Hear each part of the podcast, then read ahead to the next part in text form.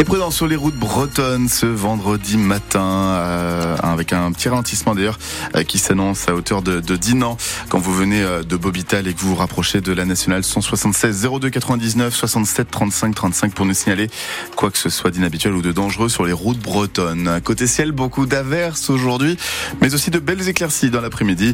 Les températures sont en baisse, entre 3 et 8 degrés seulement ce matin, 8, 9 ensuite cet après-midi. Le journal avec vous, Valentin Plat et et ce matin, France Bleu vous raconte une très belle histoire des retrouvailles très improbables. L'histoire de Freddy et Isabelle, tout donné le 29 février 1960 dans une ancienne clinique du Mans.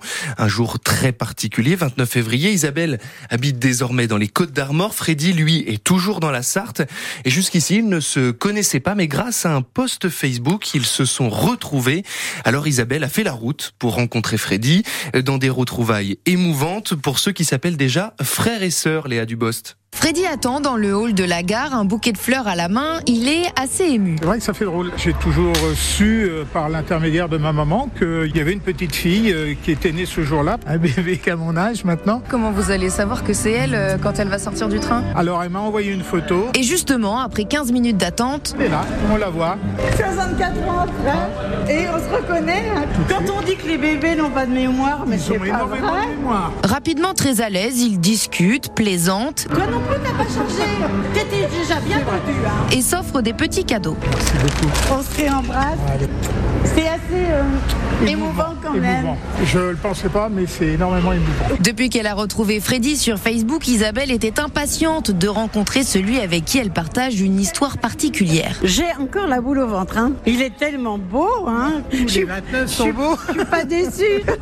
une belle rencontre. Ma jumelle, 29 février, et en plus à une heure d'intervalle. On, on, se sent différent. On va essayer pendant quelques heures là de, de se retrouver et de voir bah, comment chacun a mené sa vie. Freddy et Isabelle voudraient ensuite retrouver les 14 autres bébés nés le 29 février 1960 au Mans pour se réunir dans 4 ans.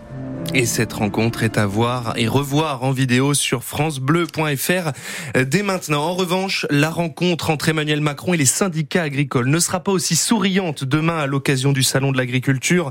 Un grand débat voulu par le chef de l'État alors que le secteur maintient toujours la pression sur l'exécutif pour améliorer les conditions de vie des agriculteurs. La coordination rurale du Morbihan se mobilisera ce matin devant la sous-préfecture de Lorient. Ils entendent continuer à manifester leur mécontentement face aux excès de la politique agricole européenne et à l'inaction des pouvoirs publics. Fin de citation. C'est le début des vacances scolaires en Bretagne ce soir. Oui, et à partir et pour partir sereinement en famille, France Bleu Armorique a fait le choix ce matin de faire un petit point sur l'épidémie de grippe. On a tous eu un collègue de travail ou un membre de sa famille malade ces dernières semaines. Et selon les indicateurs de Santé publique France, le pic est passé et la décrue amorcée depuis deux semaines se poursuit. Éric Bouvet.